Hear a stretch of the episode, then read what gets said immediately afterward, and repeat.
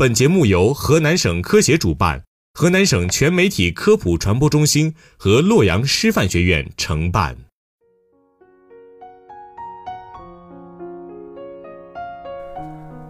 各位听众，大家好，欢迎收听科普之声法治在线，我是卢阳，我是汪涵。毒品毁了花季女孩，世间的幸福往往相似，不幸却各有各的不同。同大多数未成年犯罪嫌疑人一样，小雨的故事也得从他的家庭说起。小雨是黄川县人，出生在一个多子女的家庭，姐妹四人，她排行老二。小雨的父亲重男轻女，渴望有个儿子，然而事与愿违，小雨一出生就不受父亲的待见。小雨的母亲腿脚不便，父亲也无一技之长，只能打零工挣点小钱。子女多，负担重，这个家庭极度贫寒。小雨出生后便由爷爷奶奶抚养，直到小学五年级才回到父母身边。父亲性格暴戾，嗜酒如命，醉酒后便对母女几人拳脚相加，最严重时甚至抱起最小的女儿往地上摔。家庭的混乱让亲情变得更加冷漠。对于小雨来说，家庭断然不是温暖的所在，而是冰冷的深渊。不久，无心学的小雨便辍学了。他开始到县城打工，回家的次数也越来越少。即便如此，回到家仍免不了与父亲发生冲突。父亲似乎也急切地想甩掉小雨这个包袱，于是，在父亲村里寻了个人家，把尚未成年的小雨嫁了出去。然而，这场没有登记的包办婚姻并没有给小雨带来幸福。婚后，二人不睦，不到一年便不欢而散。此时的小雨感情空虚，无家可归，结识了以贩毒为生的陈阳等人。在陈阳的怂恿和身边人的蛊惑下，涉世未深的小雨开始吸食毒品。毒品的刺激与麻醉似乎让小雨忘记了现实的痛苦，他逐渐沉沦，毒瘾渐深。于是他开始跟着陈阳生活，陈阳供给他毒品，他帮陈阳运送毒品。就这样。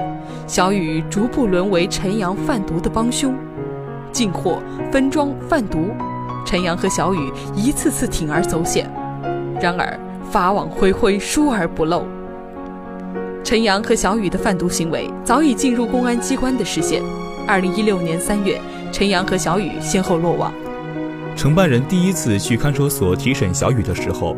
看着那还没有褪去青涩的稚嫩脸庞，无法想象眼前的这个女孩竟然跟贩毒扯上了关系。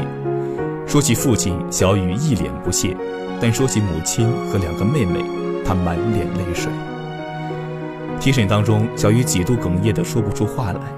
她说：“是毒品害了她，她以后再也不想沾染毒品了。”对小雨来说，最痛苦的事情莫过于知道了错误却为时已晚。不得不承担即将到来的惩罚。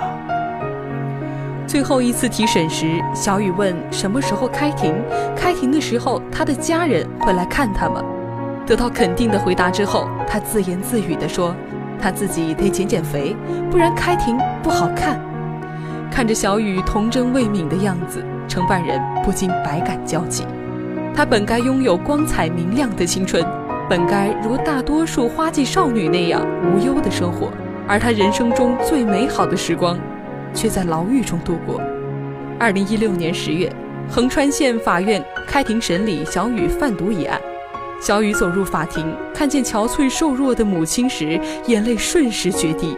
整个庭审的过程中，小雨反复地念叨着，说自己认罪，自己错了。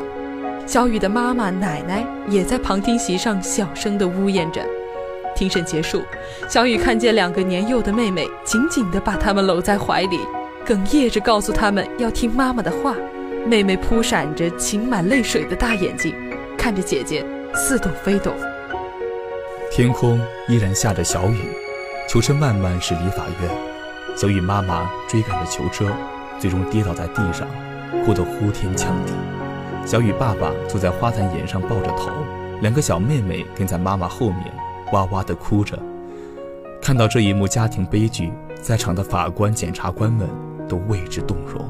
经减轻从轻处罚，小雨被法院判处有期徒刑两年。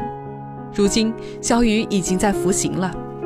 真心希望小雨以后能远离毒品，开始新的人生。